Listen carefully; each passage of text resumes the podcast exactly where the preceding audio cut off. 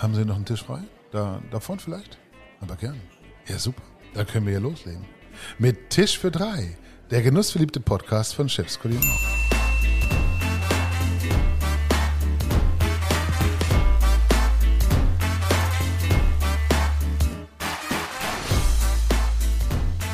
Weißt du was, Matthias? Heute bedauere ich zum ersten Mal, dass es uns nur zum Hören gibt. Ich meine, schau dich immer um. Ja, mehr Schwarzwald, mehr heile Welt gibt's ja eigentlich gar nicht. Kachelofen, Kuckucksuhren, knarzendes Holz. Äh, das ist eine Postkarte, in die man hineinlaufen kann. Mhm, aber auch eine Riesenverpflichtung, oder? Wenn ich mir vorstelle, ich würde als junger Mensch so einen Betrieb übernehmen, mh, Wahnsinn. Aber genau das hat Vicky Fuchs gemacht. Und äh, wir wollen wissen, wie das heute geht. Ich würde sagen, da fragen wir sie einfach. Sie kommt nämlich auch schon. Vicky, Mensch, schön dich zu sehen. Hallo. Hallo ihr zwei. Grüß dich, Vicky. Ulf und ich haben eben schon mal so ein bisschen den Blick schweifen lassen, was auch hier äh, extrem geil ist, wenn du da auf dem Balkon stehst oder zum Fenster rausschaust. Äh, ganz ergriffen von so viel Heimat, so viel Tradition. Äh, schön habt ihr es hier. Tatsächlich haben wir es hier wunderschön. Ganz viele sagen immer, dass ähm, sie hier hinten ähm, am, am ganzen Ende des Münsterteils, dass hier die Welt noch in Ordnung wäre. Man kann das Italienisch sagen, dann ist es sehr fein. Il culo di mondo. Ah, mein Italienisch ist wirklich sehr schön. Ja, ich wollte, ich wollte gerade so ein bisschen Arsch der Welt sagen und dann gedacht, nee, das sagt, das sagt man nicht. Doch, man sagt das nicht können als, wir sagen. Man sagt es nicht als wir allererstes.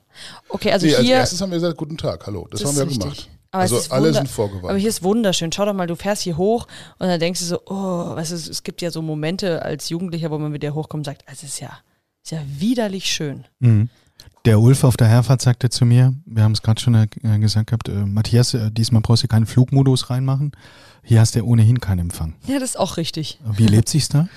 Ähm, das, ist, das war halt schon immer so. Also ganz ehrlich, wir hatten schon, wir hatten noch nie Handyempfang. Früher, so als es noch kein richtig gutes WLAN gab, dann war das auch echt nervig. Also, weil man konnte keine WhatsApps schreiben und alles lief dann über WhatsApp und oder SMS war das, glaube ich, damals. Naja, und das ging halt nicht. Das war nervig. Aber jetzt sagt man ja, wir haben ja eine WLAN-Verbindung, deswegen, also. Und es freut mich mittlerweile auch eigentlich, dass nicht mich jeder auf dem Handy anrufen kann, sondern immer noch vorne an der Zentrale anrufen muss und dann so, ah, die Frau Fuchs, die ist gerade mit dem Hund raus. also ich bin auch ganz oft einfach nicht da und es stört mich gar nicht. Dann muss man halt aufschreiben und die Leute zurückrufen. Wenn man möchte. Oh nee, zurückrufen muss man schon, wenn man dann möchte. nee, schon okay. Aber man hat im Grunde hat man ein eigenes persönliches Sekretariat, eine Assistenz, die erstmal nachfragen kann, und wollen Sie jetzt der Wiki was verkaufen? Ja, meinen Sie es wirklich ernst oder Ja, genau. Das ist Ähm, wirklich auch super. schreiben Sie mal einen Brief? Meine Schwester hat das, also das erste Jahr zu Hause war, mit dem leichten Monsterchaos und ich so völlig überfordert war mit, ich muss Dienstpläne schreiben und sonstiges machen, hat, haben mich echt super viele Leute angerufen und meine Schwester hat es dann immer so, ja, ach, sie wollen die verfügen, und dann immer alles erstmal zu ihr und sie so, was möchten Sie denn von der Wiki? Wissen Sie, die ist in der Küche. Jedes Mal, wenn ich sie raushole, gibt es, braucht sie wieder eine Viertelstunde und dann telefoniert sie mit ihnen so, "Wa- um was geht's denn? Und die hat echt so viele Leute einfach abgeblockt und irgendwann habe ich dann mal in einem, ich weiß es nicht, ob es in einem Fernseher oder in einem Radio oder in einem Zeitungsinterview war und ich habe dann nur gesagt, am besten gibt das einfach meiner Schwester, die regelt meine Korrespondenz. Dann ist deine Schwester heute ein Manager. Oder? Nein, meine Schwester war dann sehr böse. Okay. Aber Dann- es stimmt wirklich. Also Ich habe es auch so erlebt. Ja, als wir unseren ersten Termin ausmachen Ja. wollten, musste ich auch erstmal Bei der Schwester vorsprechen. ähm, quasi am Kettenhund vorbei, ja, um es mal so zu sagen. Also es war schon streng. Ich musste fast mein Führungszeugnis vorlegen, ja, um dann tatsächlich die äh, äh, Kochkunst äh, unter Umständen zu stören. Und hat sie ein Briefing von dir, nach welchen Kriterien sie Nee, das wen macht sie, vorlassen also darf? sie macht es eh besser als ich alles. Deswegen, das ist wirklich so, ich stehe halt mitten in der Küche und es rufen am Tag bestimmt 20 Leute an und wenn ich halt irgendwas mache, dann sage ich einfach, nee, ich habe keine Lust. Dann sagt sie, ja, sie, sie hat jetzt aber lange schon mit dem Herrn gesprochen. Also es wäre schon gut, wenn ich jetzt ans Telefon gehen würde. Das hört sich total arrogant an, aber ich kann ja nicht am Tag, also ich sitze nicht im Büro. Ich mache keinen Bürojob. Ich bin nicht die Küchenchefin, die, es gibt Tage, da sitze ich im Büro, aber sonst bin ich echt ähm, in der Küche. okay. Von morgens bis abends? Mm, viel. Also, Also, da gibt's ja wirklich auch die unterschiedlichsten Küchenchefkonzepte. Ja. Es gibt wirklich Klar. Küchenchefs, die haben ja keine Pfanne, keinen Topf mehr in der Hand, sondern machen nur Organisationen, Die schreiben tragen aber auch den ganzen die Monat die gleiche Kochjacke, Ja, aber die die, weißt du, wird, ne? die machen Konzepte, die machen die ganzen Bestellungen Mhm. und so. Ich habe da im Laufe der Jahre echt ein anderes Konzept für mich rausgefunden. Ich mag wirklich kochen. Also, Und du bist dann die, die vorkocht und da die mit den Leuten kocht? Oder Genau. hast du deinen eigenen Posten und sagst, okay, komm, ihr organisiert euch schon irgendwie auch Nee, so? Oder wie also klar, ich, ich bin, also wir haben, wir haben das ja eh aufgeteilt in der ganzen Küche. Johannes, mein Freund, und ich führen zusammen die Küche. Er macht Patisserie und Garde-Manger, das heißt Dessert und Vorspeisen und ich mache die ganze warme Küche. Mit der Personal Personalsachen noch, mit Dienstpläne schreiben, mit dem ganzen Blödsinn. Und ich mache sehr, sehr viel Saucier Mise en place. Also ich setze meine Currys selber an. Ich koche sehr viel Soßen noch selber. Ich äh, nehme auch Fleisch auseinander, wenn, wenn mein Sous-Chef Christoph nicht da ist oder wenn der dazu jetzt auch nicht noch kommt, dann kann es auch schon sein, dass ich mal einen ganzen ganze Woche Saucier koche. Dann, ich war dann vor zwei Jahren an dem Punkt, wo ich das eigentlich nicht mehr konnte, weil es zu viel drumherum war und das fand ich ganz furchtbar. Und dann habe ich jemand aus der Küche gefunden, Lisa, ähm, die mir sehr viel Bürokram abnimmt. Also die finde, findet es viel geiler, Rezepte zu schreiben für diverse Zeitungen und für Wild und Hund oder für Hashtag Heimat oder für all sowas. Und ich finde Rezepte schreiben echt furchtbar. Ich mag es auch echt nicht. Meine Rezepte stimmen auch nie. Lisas Rezepte stimmen, ja. Und äh, deswegen, und die Dienstpläne und sowas, es macht sehr viel einfach momentan nicht mehr ich. Und Lisa wiegt dir dann deine Ingredients für, deine, für deinen Schüransatz ab oder machst du das äh, so nach Gusto? Nach Also wenn wir tatsächlich Kochbuch produziert haben oder Rezeptstrecken produziert haben, koche ich und Lisa steht nebenbei und ähm, wiegt mit und sagt immer so, ah, ah ja, also und schreibt tatsächlich mit und geht danach an den PC und schreibt es ab. Aber bei dir im Betrieb, da läuft nichts nach exakt Rezeptur, sondern nach Gefühl, oder? ich hab, bin der schlechteste Rezeptmensch on earth. Mhm. Ähm, deswegen gibt es meinen Freund Johannes und der macht äh, tatsächlich Patisserie natürlich auf Gramm. Das was ist- das nervt. ist- Aber Das ganz ist halt der Unterschied, ja. Also das Nervt ist halt so. Backen und das ist Kochen.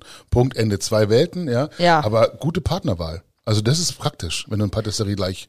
Genau, also da, tatsächlich habe ich das nicht nur nach der, nach, der, nach der Ausbildung des guten Herrn gemacht. Ähm, Das war der Stell Vorschlag mir- von deiner Schwester, Stell oder? ich, stell ich, mir, stell ich mir spektakulär im Tinder-Profil vor. Ja. Suche Patisserie, warme Küche kann ich. Ja, oder hat die Schwester das organisiert wahrscheinlich? nein, der, der Herr ist echt der, der beste Herr der Welt. Ja, Normalerweise müssen ja alle, die anrufen, an der Schwester vorbei. Deswegen. Aber Also den gab es ja, schon vor, gab's der, vor, vor dem Vor dem Wachhund. Christine. Ja. Okay.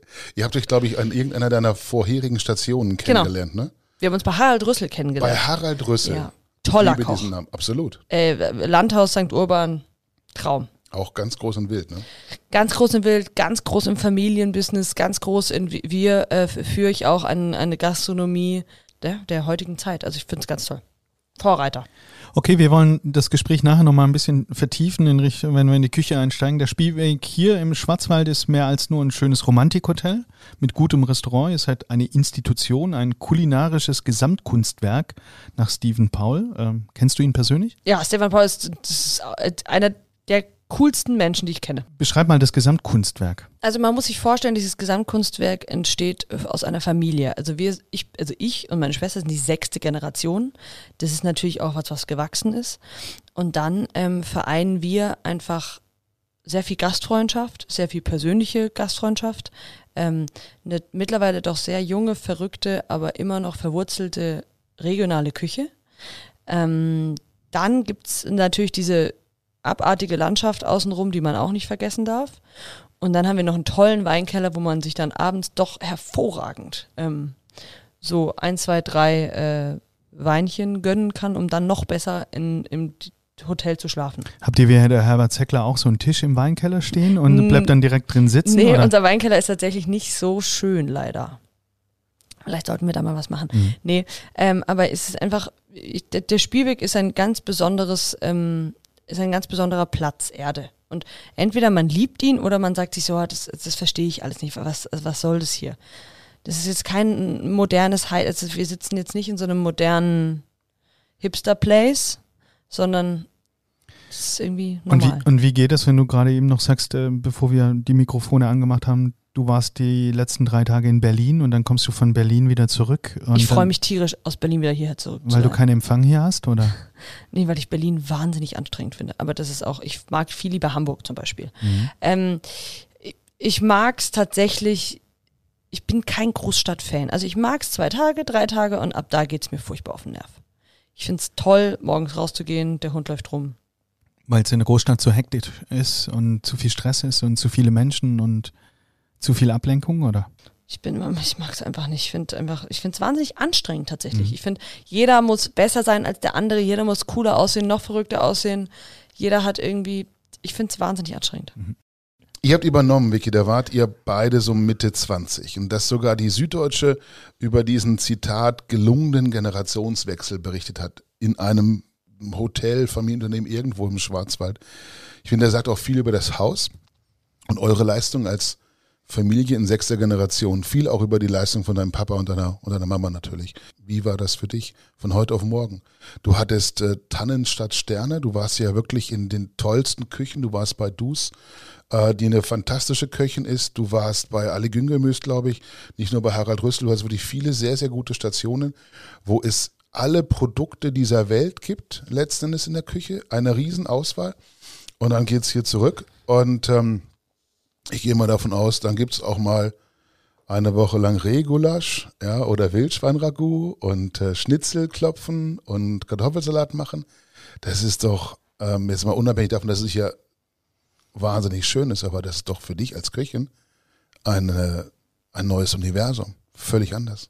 Ist meine Schwester und ich, also meine Schwester war schon ein Jahr da und dann bin ich praktisch noch dazugekommen und man darf das jetzt auch nicht so so verspektakulieren. Also wir sind nach Hause gekommen, klar, da war eine 15 oder damals 12, zwölfköpfige Küchenteam, was praktisch von meinem Vater gelernt war. Also ich bin jetzt da nicht reingekommen und habe von einmal vom, vom, vom, vom Feuerofen auf Gas umgestellt oder so. Nee. Und was ich erstmal gemacht habe, ich musste auch erstmal, das war mein Zuhause, ich habe es sehr geliebt, ich war super oft im Urlaub, aber ich kannte die Küche nicht und ich kannte auch nicht, ähm, dieses ganze, den ganzen Ablauf, wie kochen die, wie machen die das, das habe ich mir mal ungefähr, ich erzähle mal, ich habe es mir ein Jahr angeschaut, aber eigentlich habe ich es mir wahrscheinlich nur zwei, drei Monate angeschaut und bin dann, dann sind wir sehr pragmatisch erzogen worden von unserer Mutter, die eine Rheinländerin ist. Und da so Kopf in Sand und mir geht so schlecht und oh mein Gott, das gibt's nicht so richtig in unserer Familie. Also wir dürfen schon mal ein bisschen ähm, maulen, aber maulen bringt die nicht weiter. Und ähm, dann habe ich für mich ganz klar feststellen müssen, auch wieder mit, tatsächlich mit meiner Schwester zusammen, wir müssen eine Gastronomie machen, die uns glücklich macht, die auch, die auch wir sind. Und dann haben wir einfach in, mit meiner Mutter, die total offen für jegliche Neuerungen ist und immer gesagt hat, gut, dann müssen wir das versuchen. Also wenn ich nicht an meine Familie übergebe und die machen lasse, an wen soll ich denn dann übergeben? Und das hat, das ist, also meine Mutter ist so wahnsinnig schlau und so, die war da echt eine Schlüsselfunktion, zu der man immer gehen konnte und die immer gesagt hat, du musst eh versuchen. Wir haben vor 30 Jahren äh, das geändert, jetzt müsst ihr es wieder ändern.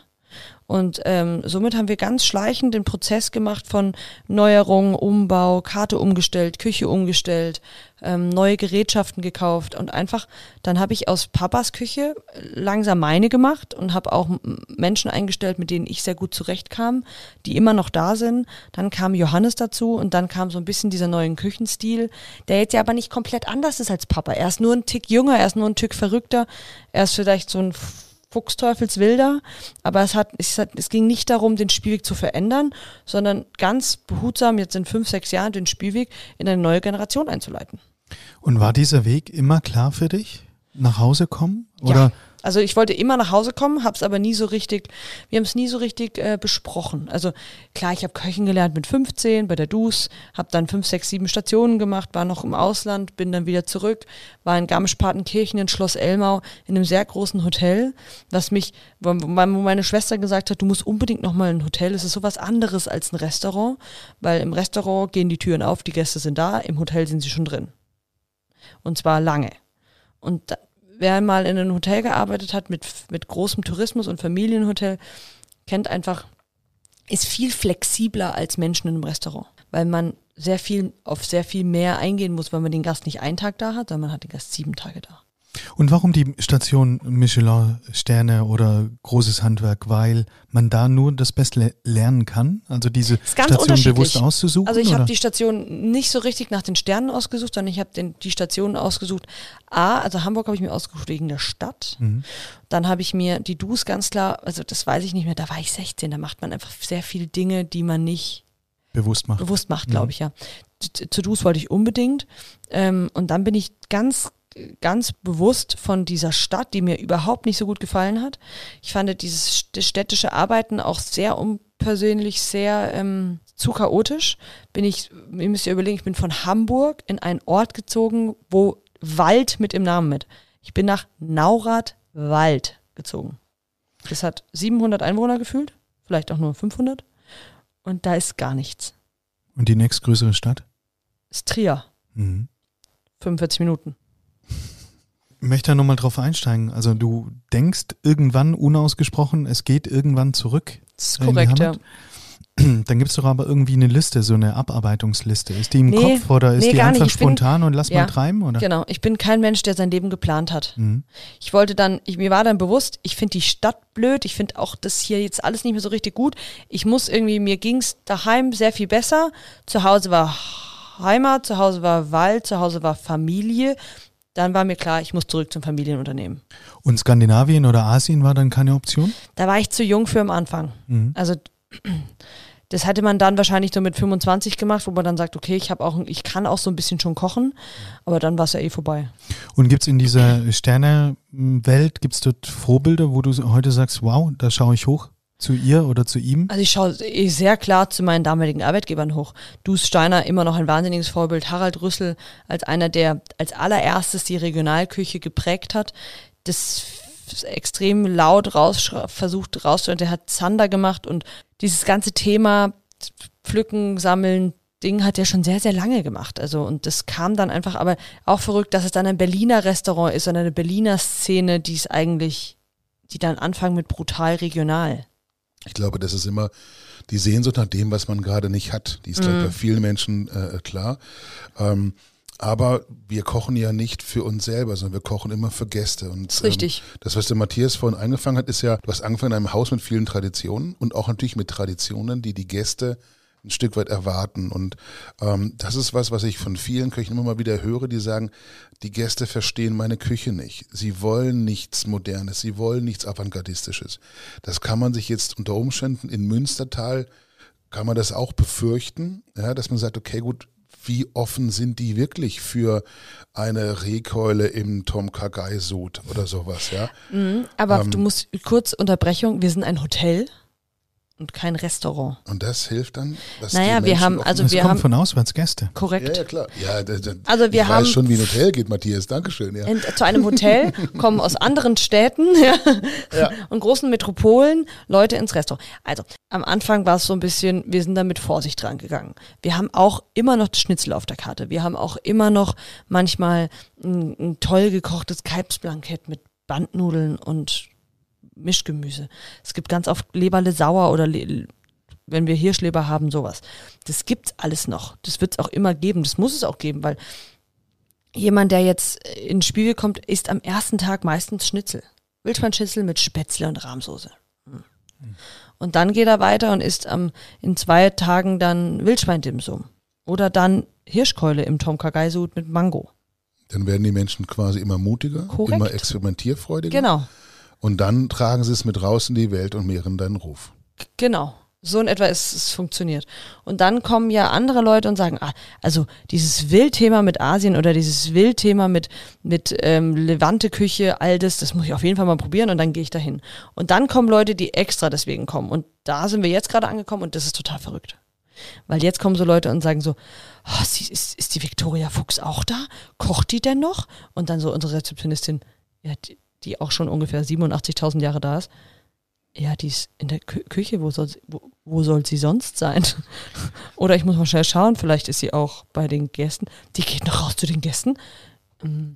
Und das können, also dieses Hotel steht schon immer hier. 20 Prozent der Leute arbeiten länger, als ich hier bin.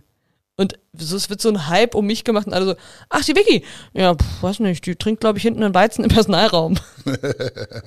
Ja, aber du bist ja nicht selber schuld. Ja. Ich meine, du hast äh, äh, im Fernsehen einen fantastischen Auftritt hingelegt. Du bist mit deinem Kochbuch jetzt äh, nominiert für Kochbuch des Jahres. Ähm, du machst, du machst schon einfach auch, ähm, du gibst Geschichten her für Magazine, du gibst Interviews, wir sitzen im Podcast. Das ist ja auch alles gut und richtig. Und trotzdem einfach gehen wir nochmal zum, zurück zum Ursprung, weil es gibt es ja auch nicht überall. Ich habe gefunden, den Menschen, der quasi das Ganze hier angestoßen hat.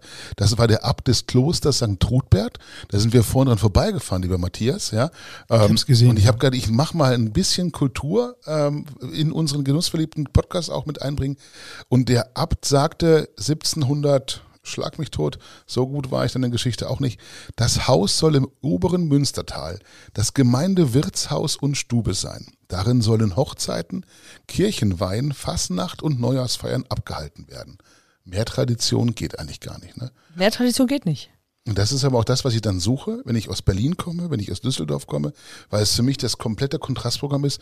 Und ganz ehrlich, ich glaube, für viele Menschen ist so viel Heimat auch fremder als vielleicht Mallorca war oder Bali war oder die Malediven sind und sowas. Ich glaube, das kommt einfach auch wahnsinnig wieder. Also ihr reitet hier auf einer Welle. Also hoffentlich ja, weil ganz viele sitzen, setzen sich dann auf die Terrasse, bestellen sich irgendwie ein Gutedel und erstmal irgendwie ein Feschbarbrett.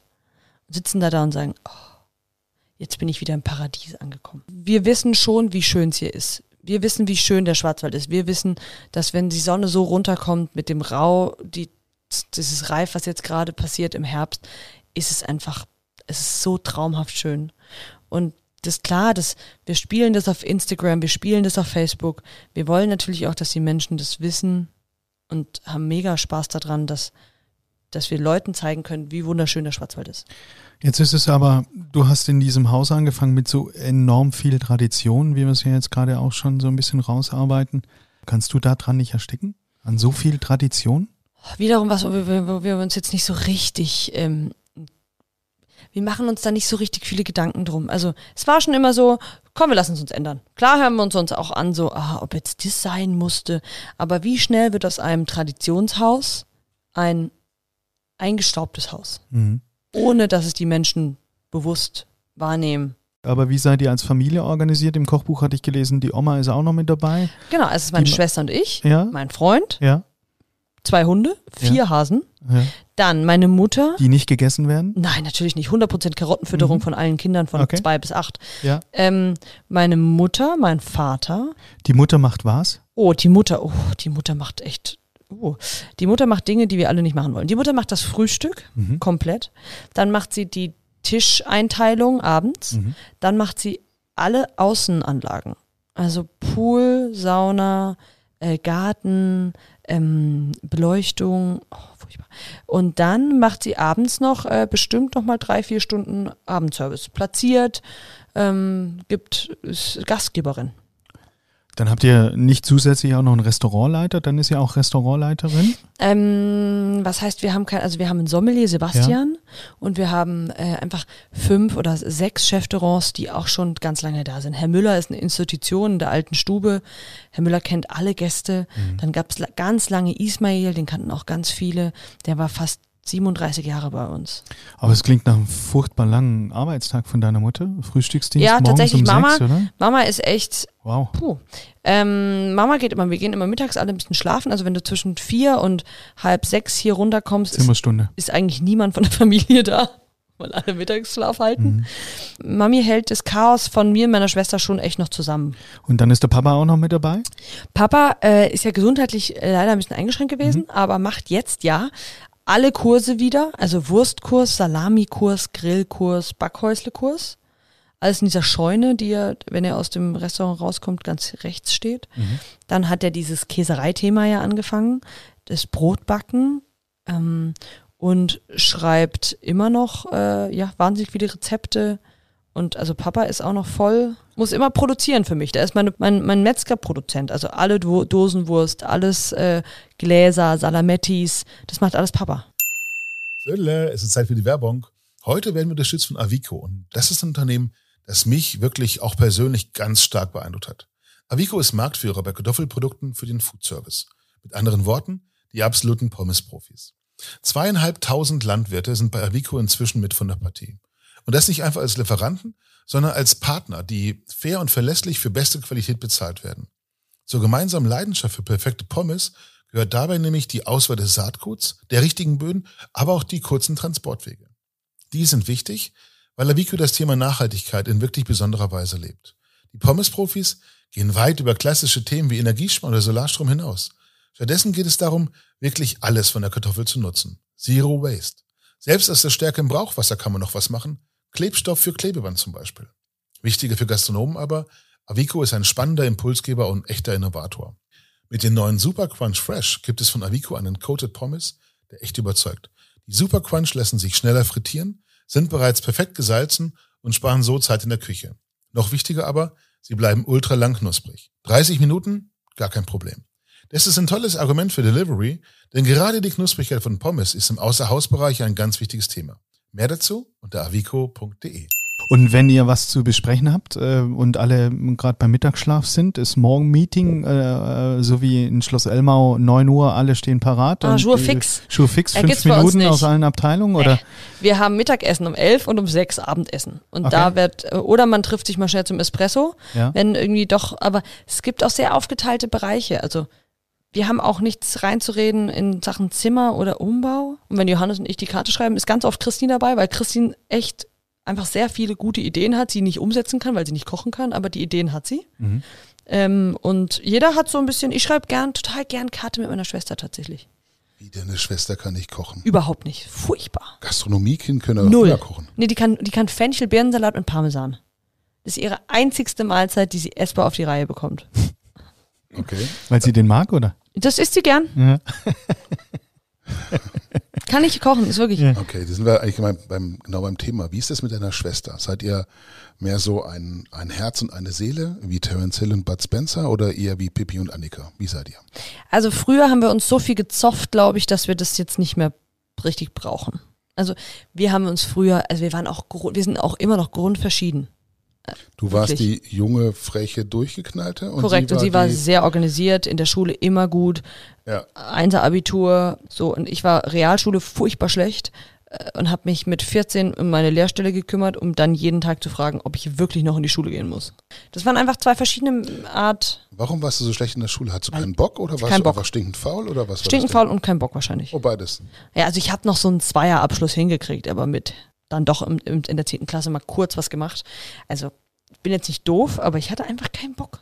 Auch dieses Thema Schule nicht verstanden. Ich wäre viel lieber in die Küche gegangen. Hab dann aber also Berufsschule mit 1 abgeschlossen. Und hat sich das heute zum Personalgespräch, zum Einstellen verändert? Hast du da Verständnis für die jungen Menschen, wenn Das den Azubi mich einstellt? überhaupt nicht, was Okay. die für Schulnoten haben. Wie, äh, kurzer Exkurs, äh, jemand bewirbt sich bei dir auf eine Lehrstelle als Koch. Wie geht es? Mit dem YouTube-Video? Nee, oder? also jemand bewirbt sich, schreibt eine E-Mail oder kommt vorbei. Ja. Ähm, und dann setze ich mich mit dem hin und spreche mit dem bestimmt zwei Stunden. Mhm. Und dann geht's in die Küche und dann Genau, wird und noch dann- ein bisschen gekocht? Genau, und dann geht's in die Küche. Und wenn jemand eine Ausbildung machen will, sage ich immer, hey, mach mal locker mal eine Woche Probearbeiten. Komm mal eine Woche, schau's dir mal an. Schau, wie ich und, und dann trinken wir noch vier Bier miteinander. Mhm. Dann weiß ich genau, oder dann weiß ich für mich, passt der in den Spielweg rein, kann ich den drei Jahre so biegen und hat der richtig Lust? Fünf Tage Teildienst Nein, bei uns gibt gibt's zwei Tage Teildienst nur noch. und dann gibt's einen Ausbildungsplan? Oder Genau, so grob. ganz klassisch? Also Christine macht Ausbildungspläne. Ich sag immer, wir machen das zusammen sehr gut. Du bist jetzt 29. Andere sind da gerade mit ihrem Studium fertig, weil sie nach dem Abi erstmal ein Sabbatical gemacht haben oder Das muss man ja Weltreise heutzutage machen. oder beides. Ja. Ja. ich- gru- gruselig, aber nun gut, jeder soll da glücklich werden, wie er möchte. Köche aber, wie du, tragen in diesem Alter mit 29 schon Verantwortung für ganze Brigaden. Wie geht das? Früher aus der Schule raus? Keine Oder Ahnung. Ist Ich die hab Ausbildung seit- von Köchen so gut? Woran liegt das? Ich weiß es nicht. Seit letztem Jahr habe ich neun Azubis. Das ist ganz verrückt. Wir haben in der Küche neun Azubis, jedes Jahr drei. Das, glaube ich, bringt sehr viel. Also es ist, man merkt, sehr, man, man merkt, Azubis machen das Gleiche, was, was man macht. Sie, man ist ein bisschen wie so ein Elternteil, also man macht was vor, sie machen es nach. Lebt man so ein bisschen gesund, machen sie es auch. Trinkt man jeden Abend 18 Bier, machen sie es auch. Ähm, sagt man immer so bestimmte Wörter oder wenn man aus der Haut fährt, machen sie es später auch. Durch, durch meine unsere Azubis wurden wir sehr geprägt tatsächlich, Johannes und ich, und sind auch immer wieder im Austausch. Dann haben wir, ja, weiß ich nicht. Und fährst du oft aus der Haut als Küchenchef? Mm, Es gibt so Momente, ja, definitiv, wenn, äh, wenn, wenn mich was richtig nervt, dann.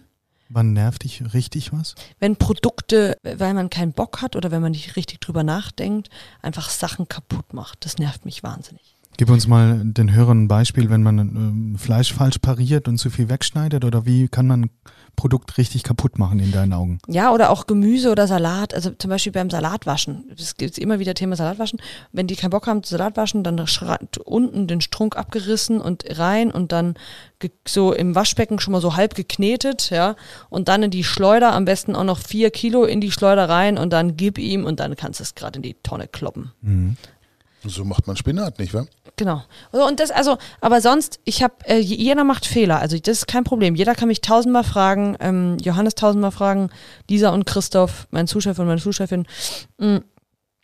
Aber wenn man so keine Lust hat, Und Johannes und du äh, habt eine Strategie, er ist the bad boy und you a good girl oder andersrum? Oder Auch gar nicht. Einfach spontan, wie der Tag läuft? ja. Also ich mache halt was ganz anderes als Johannes macht. Es gibt einfach Sachen, die kann ich nicht. Beschreibe uns mal den Führungsstil von euch beiden und deinen im Speziellen. Also wir sind sehr persönlich. Also jeder, der hier arbeitet, hat mich im Prinzip 16 Stunden um uns herum. Also wer mich schon mal nicht mag, hat schon mal ein großes Problem. Und die, die, die auch keine Lust haben, die haben auch großes Problem, weil die kriegen so viel Input, den zeigen wir, kommt ein Reh. Also Azubis mit nach hinten, wir ziehen Reh ab. Danach zerlegen wir es. Dann kommt ein Kalb. Dann als nächstes kommt, äh, gehen wir zum Biobauern. Dann kommt, also wer keinen Bock hat auf seine Kochausbildung und es nur macht, weil er es machen muss oder weil er, weil er denkt, "Hör, ich mach mal Koch, der wird hier nicht happy. Der lernt hier viel zu viel. Und er lernt hier viel zu viel in Techniken oder in Technik. Also Alles. äh, hast du auch die Brot ganze backen. Küche mit ähm, Nee. Destilliermaschinen und Nee, mm, jedes gar nicht. neue Mm, Gerät. hast du Handwerk, wir machen hier Handwerk. Also der muss Brot backen, der muss Sauerteig ansetzen, danach muss er Käse schmieren. Dann kriegt er Verantwortung, dann muss er einen eigenen Posten führen. Dann muss er mit Lisa Gemüsebestellung machen. Ich mache keine Gemüsebestellung. Du musst Gemüse haben, bestellst dir. Wenn du Scheiße bestellst, kriegst du, dann merkst du, dass du für deinen Posten gerade einfach nichts hast. Dann musst du losfahren und es dir kaufen. Also die, die müssen lernen, dass wenn sie Verantwortung bekommen, dann geht's schief, ja, aber dann müssen sie da irgendwie durch.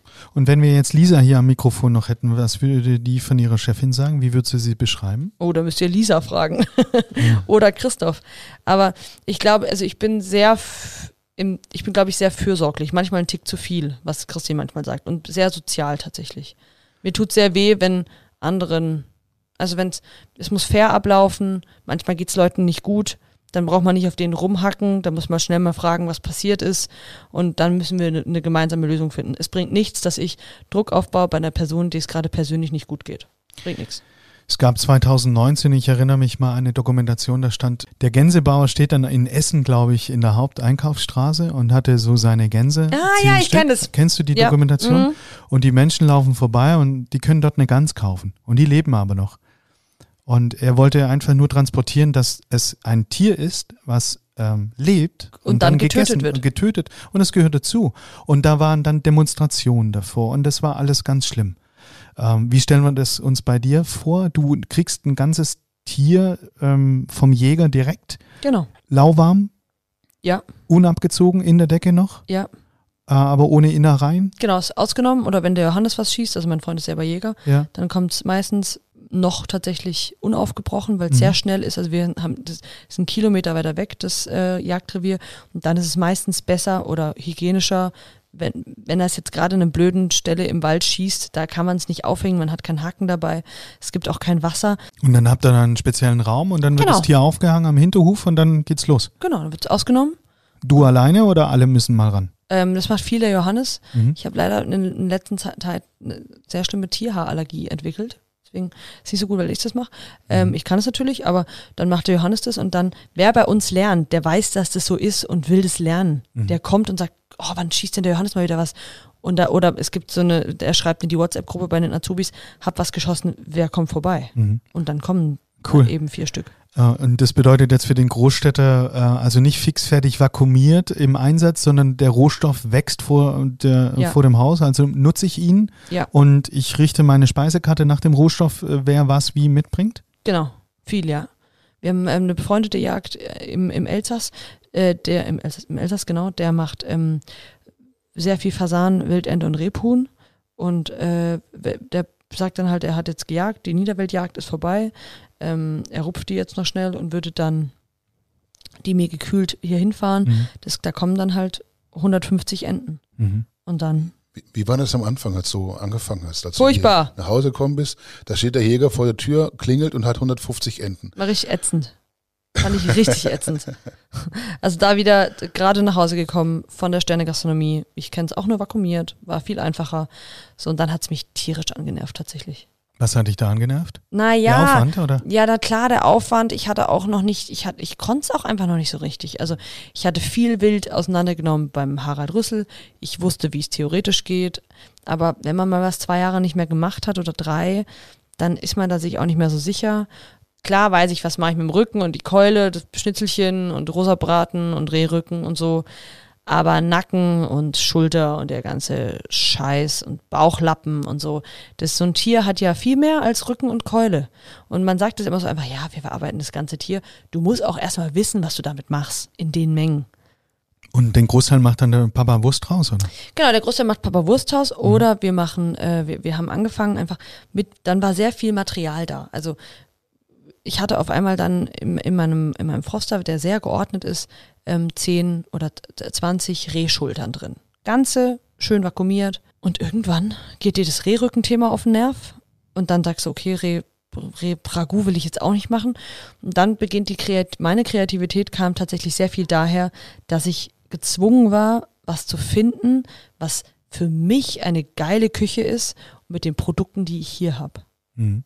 So, und dann ging's los. Und hat sich das jetzt verändert? Du kommst von Vakuum portioniert mh, hin zu Ja. rohstofffrisch.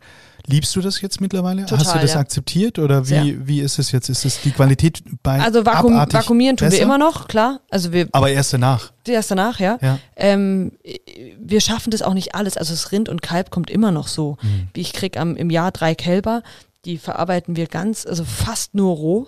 Ganz witzig. Die ganzen Keulen wird zu Tatar, zu handgeschnittenem.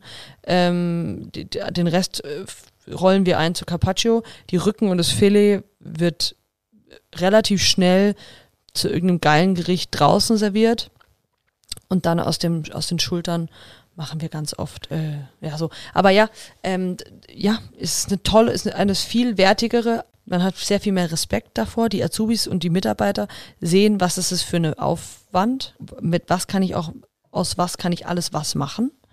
Und ganz, ganz toll war, dass wirklich die Kreativität kommt, wenn ich Stücke da habe, aus denen ich nicht weiß, was ich machen muss. Mhm.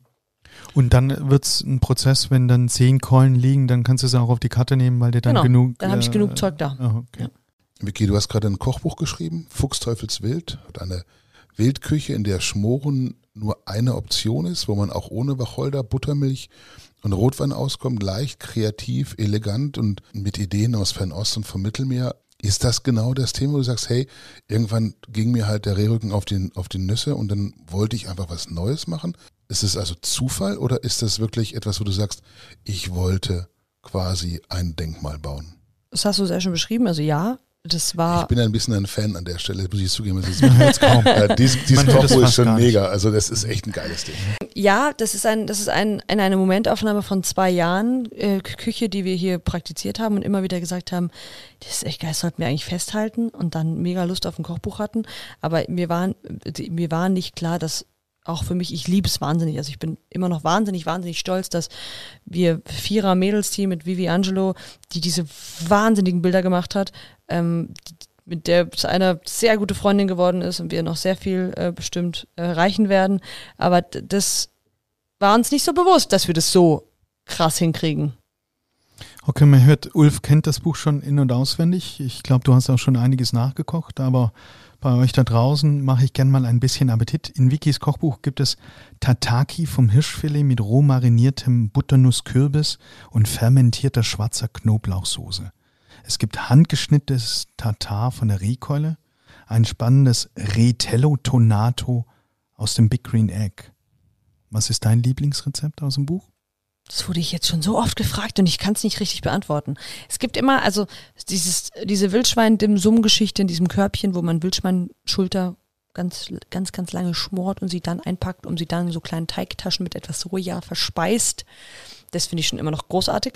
Ähm, und dann gibt's ja, Retello ist einfach ultra lecker im Sommer. T- T- Tonatesoße gemacht und auf Reh gepackt. Isst jedes Kind. Viele haben ja vor Wild in der Küche aber auch einen riesen Respekt. Ich glaube, das ist auch so ein Thema. Ja. Ähm, auch, auch, auch viele Profis. Von daher vielleicht auch für die da draußen, wie behandelst du dein Wild? Lange hängen lassen? Gleich raus aus der Decke? Oder machen, loslegen, weil es ist auch nur ein Stück Fleisch? Oder was ist dein Weg? Also machen, loslegen und ist auch nur ein Stück Fleisch ist definitiv ein Thema. Wenn ähm, ihr äh, Wild kauft beim Metzger oder irgendwo bei einem, bei einem Jäger, dann müsst ihr einfach mal drauf loskochen. Bratet's mal rosa, genauso wie ein Rinderfilet, ein Rehrücken. Ähm, das ist nicht das Problem. Wo, wo wir so ein bisschen anders ansetzen, ist, wir sagen, wir schießen was, wir lassen es eigentlich nur zwei, drei Tage abhängen, wenn überhaupt. Nehmen es dann aus der Decke und ich lasse es dann lieber im Vakuum nochmal liegen, als ich bin kein Freund dieses sehr starken Wildaromas, Geschmackes. Ähm, weil ich bin nicht derjenige, also diejenige, die sagt, ich esse wild deswegen, weil mir dieses Ogu so gut gefällt, sondern weil ich dieses ganze andere Thema beim Wild so gut finde. Es, ist, es wächst hier, es hat ähm, beim Schwein sind wir ganz oft, ich will jetzt nicht dieses Thema eingehen, aber wir, wir kämpfen gerade bei der, bei der Massentierhaltung von den Schweinen um weitere 10 Prozent oder 20 Prozent des Käfigs, dass es größer wird. Und ähm, da freuen wir uns alle wahnsinnig, dass es jetzt anstatt, weiß ich nicht, ein Meter, ein Meter 15 Platz hat. Das jetzt macht mich nicht fest an diesen Zahlen, das ist eher gedanklich gedacht. Und das Wild, was rumläuft, wir stecken es weder in ein Gitter, weder in einen Käfig, weder in irgendwas. Das hat so einen schlechten Ruf und das ist einfach was, was ich nicht verstehe. Warum hat das Wild so einen wahnsinnig schlechten Ruf? Weiß ich nicht. Setzt du Schweinefleisch ein? Ja. Wir kaufen sehr viel auf der Karte von Hofgut Silber. Hofgut Silber ist ein ganz, ganz toller äh, Bauernhof, wo man sich auf der Homepage schon in diverse Schweine verliebt. Ähm, und da haben wir den Schweinebauch, der ganz viele, die im Schwierig waren, kennen den Schweinebauch.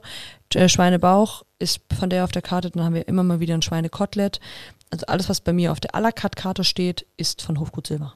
Das ist Judith Wohlfahrt, ja. ähm, Richtung Rennstall, Oberkirch, 50 Kilometer von hier in den Norden. Ja. Ähm, aber natürlich auch etwas, äh, was halt ein begrenztes Angebot hat letztens. Definitiv. Die Judith lässt ihre Schweine tatsächlich im Grunde wild sage ich mal, durch den Wald rennen. Die haben so ein paar Schutzhütten. Ansonsten leben die so, wie sich Schweinsau wohlfühlt. Das bedeutet, du würdest keine konventionelle Ware einsetzen, wenn es vom Tier kommt? Ähm, Bist du militant? Da, nein, ich bin kein Militant. Da muss man so ein bisschen vorsichtig sein. Also wir machen auch Wurst, da kaufen wir Kutterbauch. Ganz normalen Kutterbauch. Mir geht's auch nicht darum, dass ich, ich bin kein. Bauch, den du dann in den Kutter mit reinpackst. Genau, also um Schweinebauch, genau, Mhm. um einfach daraus Wurst zu machen. Nur ich verstehe nicht, dass es gibt so viele Menschen auf der Welt, die so krass sind, die so extrem sind, die sagen, sie lehnen das so sehr ab. Warum die dann nicht auf das Wild gehen? Mhm. Oder warum die dann auch immer noch durch die Wälder rennen und die Jäger so schlecht machen? Ein Jäger hat ja so einen schlechten Ruf. Wie Das oft ist der wird größte Tierschützer eigentlich. ja, es ist ne? der größte Tierschützer.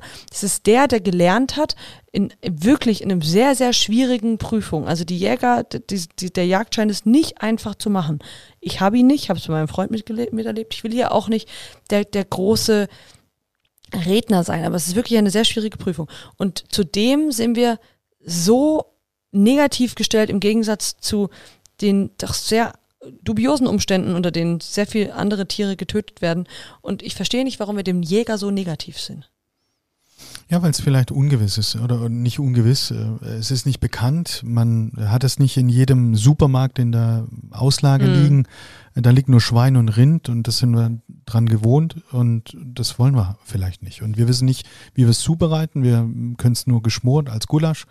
Ähm, aber mehr geht dann halt auch nicht. Also wenn ich wetten würde, würde ich sagen, äh, Bambi sieht einfach süßer aus als ein Hausschwein. Überhaupt Also ist ein nicht. Meinst du das. Hast du mal so ein, hast du mal die, die Tiere von Judith angeschaut? Die sehen fantastisch aus. Die sehen Dieses Wollschwein, Na wenn es sich so ein bisschen rutscht am Baum. Nee. Ja. Ich hatte, ich hatte, ich hatte selber ein, ein solches Mangalitzer, ähm, habe das drei Jahre lang aufge, aufgezogen, habe mich dann von dem Mangalitzer verabschiedet, sonntags, nachmittags mit den Jungs hingefahren. Nächsten Morgen um drei ging es auf die letzte Meile. Ähm, und das funktioniert. Aber es gab ganz viele, die gesagt haben, wie kannst du das machen? Du hast doch das Tier gekannt, du hast doch mit Kopf gesehen. Ja, es ist überraschenderweise auch mit Kopf geboren worden. Ja, Ja, äh, und es hat auch mit Kopf gelebt, aber übrigens. das will halt keiner deine, sehen. Deine anderen Dinge, die du in Plastikpackung hast, die sind auch alle mit Kopf rumgelaufen, aber eben meistens in Stellen. Und das ist ein, das ist der Punkt. Ja. An der Stelle würde gerne zum Kochbuch so ein bisschen zurückkommen. Ja, jetzt erzählst, Ähm, du, erzählst du uns, dass du ähm, administrativ jetzt nicht so dein, dein Fokus drauf hast, dass du eher der Praktiker bist und trotzdem kommt ein Kochbuch raus. Wie geht das? Hat da der Verlag hier angerufen äh, und hat gesagt, ich will da mal was machen oder Also war es dein Antrieb, es breiter zu machen für die Masse? Mm, Der, äh, hat der Kochbuchverlag bisschen ähm, angefragt. Dann gab es äh, einfach ein, äh, eine Managementfirma, die heißt The Chef Stories, Mhm. die uns da so ein bisschen begleitet, die gesagt hat, hey, wir haben da einfach ein super Angebot, lass uns es doch zusammen anfangen, lass uns Mhm. es zusammen machen, das Mhm. Projekt. Mhm. Dann hat Antonia Wien die Texte dazu geschrieben, die sehr viel sich mit mir unterhalten hat via Skype. Ja. Äh, an, dann kam Vivi D'Angelo dazu mit dem Fotografen. Dann hat Maren Richter und äh, Harry sowie Lars äh, das alles in trockene Tücher gebracht. Also wir waren ein wahnsinnig großes Team auch, muss man sagen. Ich habe sehr viel Unterstützung gehabt. Dann hat Lisa tatsächlich alle Rezepte geschrieben. Ich habe gekocht. Ich habe alles selber gekocht. Ich habe alles selber angerichtet. Habe alles selber mit Vivi fotografiert. Und du hast alle Rezepte selber festgelegt oder waren Genau. die auch schon vom Gerüst Nein. her vorgegeben? Also ich habe sehr viel umgeschrieben wieder. Mhm, okay. Ich, wir waren nicht so organisiert leider. Also Stefan Paul, der war dieser große Kochbuch-Guru, war die ersten zwei, das war das erste Shooting zufälligerweise im Spielweg und hat so gesagt, wo ist denn eure Auflistung, was ihr alles macht und oh, und so. Und wir so, mm, ich habe so eine Liste gehabt von so 40 Sachen, die ich wahnsinnig toll fand und ich glaube, es haben irgendwie zehn Rezepte tatsächlich, so wie ich es aufgeschrieben habe, final ins Buch geschaut. Ich habe ständig alles umgeschmissen. Und heute bist du in der fünften Auflage oder? Läuft gut? In der zweiten, ja, der sehr glücklich. Fünfte wäre auch ein Thema. Mhm. Wäre gut. Und die Zielgruppe für dieses Buch ist jetzt der Profikoch oder ist der Endverbraucher, der in Hamburg wohnt, äh, der äh, normalerweise nur Schwein und Rind isst? Der Endprodukt ist A, der Jäger, die Frau vom Jäger, Mhm. die Foodies, Mhm. die überall mehr und mehr rumlaufen, die, die, die Menschen in meinem Alter, die sich denken, da, was ist denn das krasses? Mhm. Das kenne ich nicht.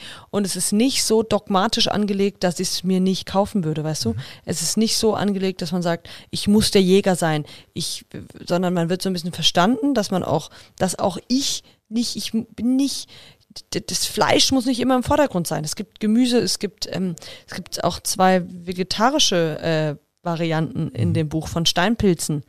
Manchmal muss es auch nur der Steinpilz sein. Wie groß ist bei euch der Bedarf an Wildschwein, die Nachfrage auch nach Wildgerichten? Sehr hoch. Reicht ein Wildschwein pro Woche oder ist es mehr? Das kann man so pauschal nicht sagen. Also ich glaube eher zwei Wildschweine pro Woche. Das kommt auch so ganz drauf an, was haben wir für Gäste im Haus. Ist Ferienzeit, ist Wildzeit, ähm, habe ich Veranstaltungen, die das tatsächlich essen. Also gerade zur Weihnachtsfeierzeit haben wir sehr viel Rehkeulen gebraucht, wirklich. Also Kurzer Exkurs in mein Arbeitsleben. Ich habe mal auf den Malediven gearbeitet. auch von Hamburg in Schwarzwald auf die Malediven. Und wir hatten keinen Fisch mehr. Und dann sind wir auch in der Zimmerstunde, mussten wir rausfahren. Wir waren fünf Mann und wir mussten auf der Doni dann drei Stunden fischen, um dann frischen Fisch wieder reinzukriegen. großartig. Schickst du deinen Freund, wenn ihr kein Material mehr habt, das ist jetzt die Brücke, schickst du Nein. ihn in den Wald und sagst du, ey, geh mal. Schwein holen, oder? Nee, mm, mm. also wir haben ein Revier im Hochschwarzwald, wahnsinnig groß und nicht so einfach zu bejagen. Also wir haben keine Maisschweine, die da in Rottenweise rumliegen. Wir arbeiten mit ungefähr 10, 20 Jägern in der Umgebung zusammen, die sehr viel zu uns bringen, die sehr viel äh, alles hier abgeben. Und dann haben wir einen Wildhändler, den Wild Franz, der für uns alles mit einer eintägigen Kühlspedition äh, hier hochfahren lässt. Wenn Fuchsteufels Wild jetzt so ein Erfolg ist, was kommt als nächstes? Äh, noch ein Buch? Wikis wunderbare Welt der Pilze vielleicht? Weil ihr Fuchsens jagt ja nicht nur, ihr jagt, also ihr jagt nicht nur Tiere, ihr jagt ja vor allem auch äh, Steinpilze, Pfifferlinge, Maronen richtig. und äh, kleine Hexen und was da sonst noch so alles im Moos. steht. Also bis jetzt ist noch nichts, ich sag jetzt mal, nichts in Planung. Wir spielen in verrückten ähm, Ideen rum, aber wir haben jetzt noch nicht konkretisiert. Aber grundsätzlich vorstellbar, dass es dann eine weitere Variante von dir geben würde. Ja, definitiv. Wir machen auf jeden Fall mal irgendwas wieder. Viele Menschen haben dich als Host für Haya Molcho das erste Mal kennengelernt bei Kitchen Impossible. Ja. Ähm, ist ein krasser Themenwechsel natürlich, aber wir wollen ja irgendwann müssen wir auf das Thema immer kommen. Ja?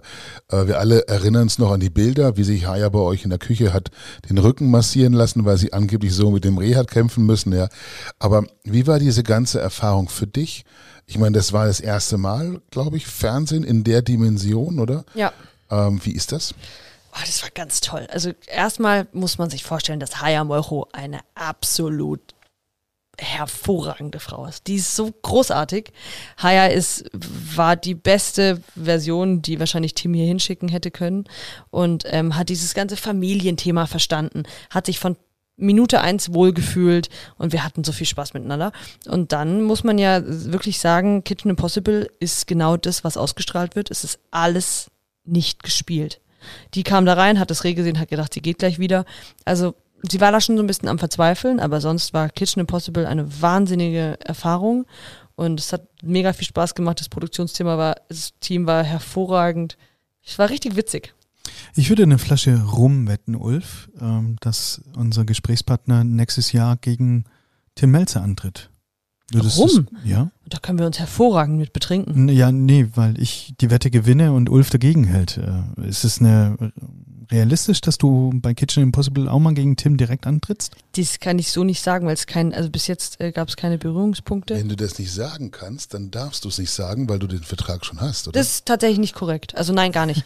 es gibt keinerlei Anfragen von Kitchen Impossible. Diplomatisch inzwischen warst du als Gastjuror ja auch bei The Taste. Du warst den Magazin rauf und runter. Wir hatten vorhin schon kurz drüber gesprochen bei einigen Podcasts. Wo bist du in, äh, wo siehst du deine Zukunft? Als Küchenchef im Spielweg oder eher im Fernsehen? Was glaubt ihr zwei denn? Hä? Ich hätte es schon beantwortet, aber wir würden es gerne von dir direkt auch hören. Das Einzige, was ich machen werde, ist Küchenchefin im Spielweg. Okay. Also kein ich, Geld der Welt oder keine Kein Geld der Welt, Kochshow. kein, nein. Nein. Ähm, also wir, ich sage nicht, dass wir nicht immer wieder Ausflüge machen können. Ich bin drei gern drei Tage mal in Hamburg, ich bin gern drei Tage mal in München. Das ist nicht das Problem. Aber mein Zuhause ist der Spielweg und wird auch für noch sehr, sehr lange Zeit bleiben. Mhm. Ich habe noch eine indiskrete Frage. Ich bin ja für die bösen Fragen zuständig hier bei uns im Team. Ähm, ihr seid ein Familienunternehmen. Sechste Generation, zwei Schwestern. Ähm, wie steht es um die siebte Generation? Christine, du, wer darf oder ist das schon geregelt? also A, gibt's, äh, ist die siebte Generation gerade im äh, in, im Kommen bei meiner Schwester, also die ist schwanger. Äh, deswegen ist das da schon relativ safe. Und äh, bei mir und Johannes wird es bestimmt auch nur eine Frage der Zeit sein, bis es soweit ist. Und dann ein Küchenchef in Elternzeit? Geht das? Ähm, ich glaube, wir haben das sehr, einen sehr privilegierten Standort, dass wir da wohnen, wo wir arbeiten, dass wir noch eine Oma, eine Urgroßmutter und alles in einem Haus haben. Und deswegen, ich glaube nicht, dass es da irgendwelche Probleme geben wird. Okay. Die komischen Geräusche nebenbei sind übrigens Pino, der ist gerade aufgewacht. Ja. ja. Pino ähm, wollte ein bisschen kuscheln. Pino wollte ein bisschen kuscheln, genau, wollte auch mal mitmachen. Pino ist äh, was für ein Hund genau? Das ist äh, unser Australian Shepherd. Ein Australian Shepherd. Das ist auch dann kein Wunder, dass er nicht länger als 20 Minuten ruhig auf einer Stelle liegen kann, weil dafür sind sie nicht gemacht. Vicky, es ist gute Tradition, dass wir unseren Gästen immer ein bisschen über ihre Heimat ausquetschen und zum Schluss Rambo bitten. Dabei geht es natürlich heute um den Schwarzwald.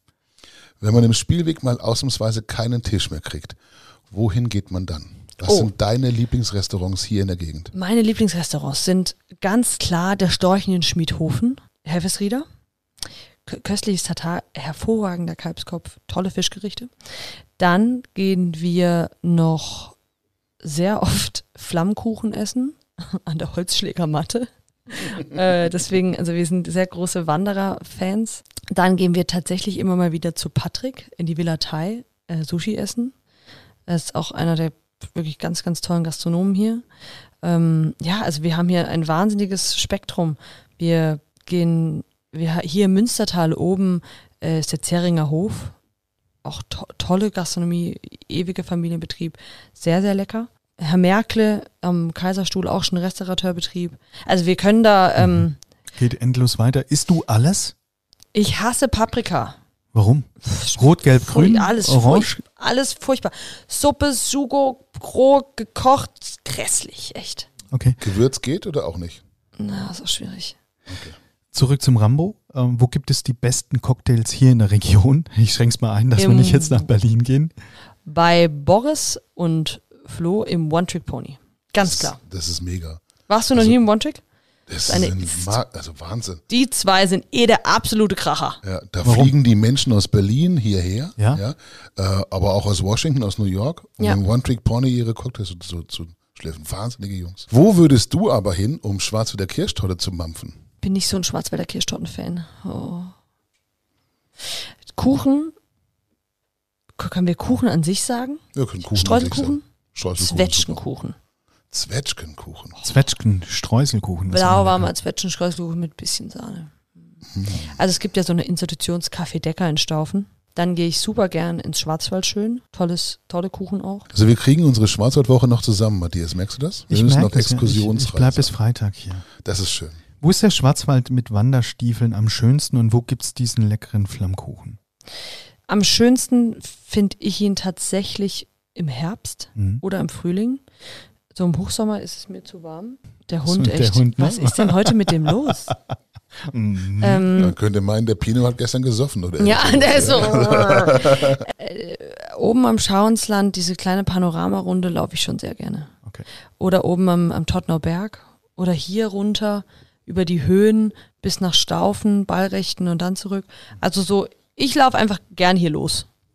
Wie bist du drauf? Mountainbike oder Motorrad? Mountainbike, Ski oder Snowboard? Ski.